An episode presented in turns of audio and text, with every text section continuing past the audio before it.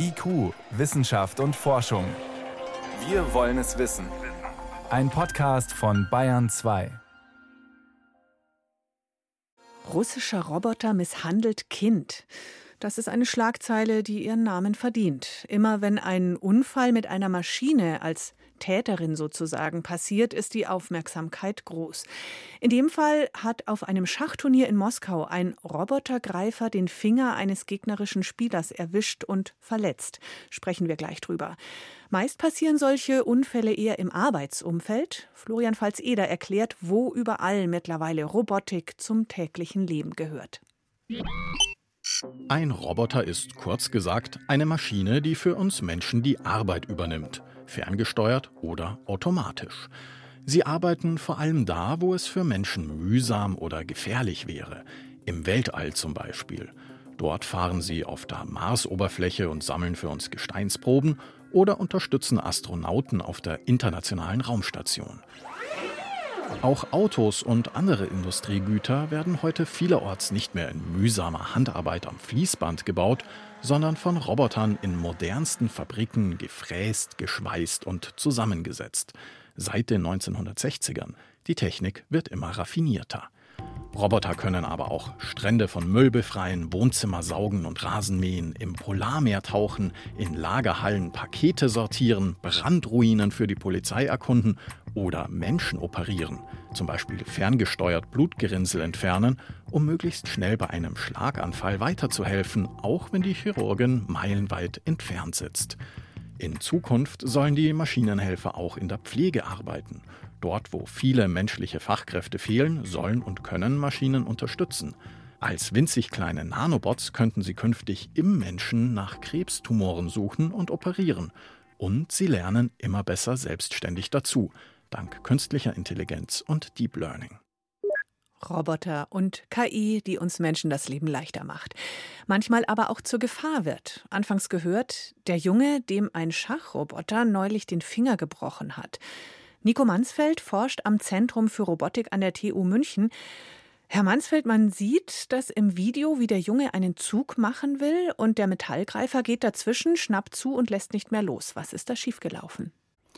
Also ich kann nicht genau sagen, welcher Roboter dort eingesetzt wurde und was da jetzt konkret schiefgelaufen ist. Was ich sagen kann, ist, dass man solche Unfälle heutzutage vermeiden kann. Also heutzutage gibt es Robotersysteme, die Sinn für Berührung haben, für, für Kontakt äh, und darauf entsprechend nachgiebig reagieren können. Es gibt verschiedene Sensorik, die Menschen erkennen können oder Greifer zum Beispiel, die sehr, sehr feinfühlig mit der Umgebung arbeiten können und auch die, die Kräfte spüren können. Also es gibt eine Vielzahl an Technologien heutzutage, mit denen man solche Unfälle vermeiden kann. Und es hat den Anschein, als ob der Roboter, der dort eingesetzt wurde, einfach nicht dafür geeignet war. Wenn wir auf andere Fälle schauen, auch auf Arbeitsunfälle, aber auch hier bei dem Kind und bei dem Schachturnier gibt es die Aussage von den Verantwortlichen, ja, der Mensch war schuld. Also das Kind hat sich nicht an die Regeln gehalten. Und in Arbeitsunfällen ist es ja tatsächlich ganz oft so, dass äh, die Fehler auf Menschen zurückzuführen sind. Pech gehabt? Fragezeichen? Hm. Also in Bezug auf das Schachturnier denke ich, dass den armen Jungen äh, keinerlei Schuld trifft. Also da liegt die Verantwortung gänzlich bei den Veranstaltern äh, des Schachturniers. Klar im Arbeitsleben, also es ist ja auch so, dass das Roboter mehr und mehr eingesetzt werden, ähm, insbesondere in der Produktion, bei Automobilfirmen zum Beispiel. ist ja so, dass, dass heutzutage Roboter direkt mit den Menschen interagieren können. Und dort ist es sehr wichtig, dass man versteht, welche Verletzungen auftreten können, welche mechanischen Gefahren da sind. Dann ist es natürlich wichtig, diese Einsichten, die, die man generiert hat, dann auch wirklich umzusetzen, um Robotersysteme wirklich sicher zu machen, also von Haus aus sicher zu machen. Eine, eine weitere Maßnahme, um die Sicherheit zu erhöhen, ist natürlich, die, die Mitarbeiter entsprechend zu schulen, also zu sagen, wo potenzielle Gefahrenstellen sind. Und man kann sehr, sehr viel dafür tun, damit das weitestgehend verhindert wird. Das genau ist Teil Ihrer Forschungsarbeit, Richtig. das Restrisiko minimieren. Wie sieht es konkret aus bei Ihnen im Labor? Es gibt so ein paar schöne Demofilmchen auch im Netz. Mhm. Da sieht das ganz schön brutal aus, wenn so ein Robotikarm einen Dummy schlägt oder wegdrückt. Wie muss ich mir Ihre Arbeit tagtäglich vorstellen? Richtig, ja. Solche Kollisionsexperimente gehören zu unserer tagtäglichen Arbeit. Also wir sind daran interessiert zu erforschen, unter welchen Voraussetzungen oder unter welchen Bedingungen Gefahren auftreten können äh, in der Robotik. Also wenn Mensch und Roboter äh, kollidieren Und wir erforschen unter, ja, unter welchen konkreten äh, Umständen, also zum Beispiel welcher Geschwindigkeit des Roboters, eine Gefahr auftreten kann und Wissen aus diesen Kollisionsexperimenten zu nutzen, um die Roboter sicher zu machen. Haben Sie ein konkretes Beispiel aus einem Anwendungsbereich, wo Sie ein Problem lösen konnten, das dort aufgetreten ist? Wenn Sie jetzt zum Beispiel Ihre Hand auf dem Tisch haben und der Roboter kommt von oben angefahren und berührt Sie, dann könnte es ja potenziell passieren, dass der Roboter einfach weiter drückt auf den Tisch und Ihre Hand einquetscht. Und dort gibt es heute schon sehr effektive Lösungen, um auf so einen Kontakt zu reagieren und entsprechend nachgiebig dann zum Beispiel wegzufahren, ja, insgesamt eine, eine Verletzung ähm, zu vermeiden letztendlich, auch wenn man auf die Arbeitsunfälle schaut, mhm. die immer mal wieder, aber man muss betonen, eben sehr selten passieren ja. im Zusammenspiel zwischen Mensch und Roboter, muss man Roboter menschensicher machen? Also ich habe jetzt zum Beispiel im Kopf einen Unfall vor zwei, drei Jahren, ein Schweißroboter, ja. tödliche Verletzung bei einem Arbeiter. Und da hieß es in der Erklärung, der hatte sich im Gefahrenbereich dieses Roboters aufgehalten. Genau, in, in diesen Fällen kamen mehrere Dinge zusammen. Zum einen handelte es sich um einen Roboter, der einfach nicht für die direkte Interaktion mit den Menschen gemacht war. Normalerweise sind diese Roboter auch durch Zäune von Menschen getrennt. Das heißt, die kommen eigentlich gar nicht zusammen, ganz grundsätzlich. Und in den Fällen war das dann oft so, dass Sicherheitsmechanismen abgeschaltet wurden. Wenn zum Beispiel ein Fehler in der Maschine war, dass man kurz mal den Zaun geöffnet hat und nachgucken wollte, was da denn los ist. Und dann hat die Maschine sich wieder eingeschaltet und ähm, dann kam es zu diesem Unfall.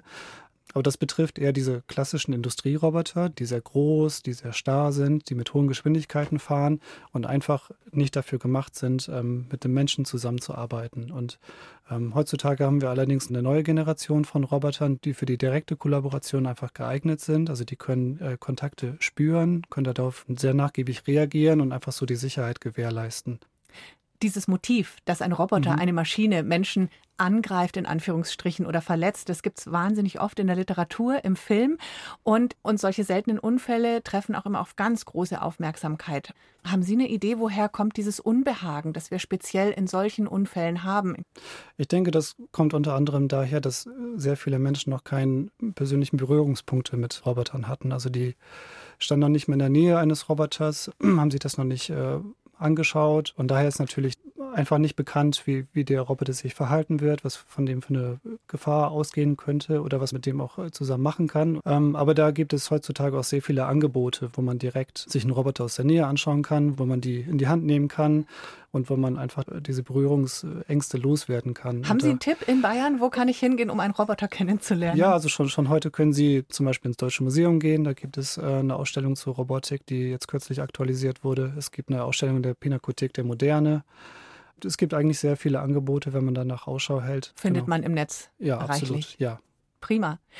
Nico Mansfeld forscht am Zentrum für Robotik an der TU München zur Sicherheit in der Roboter-Mensch-Zusammenarbeit. Vielen Dank für Ihre Erklärungen. Vielen Dank. Und das Thema Robotik wird uns auch noch weiter beschäftigen später in dieser Sendung. Hier ist IQ Wissenschaft und Forschung in Bayern 2.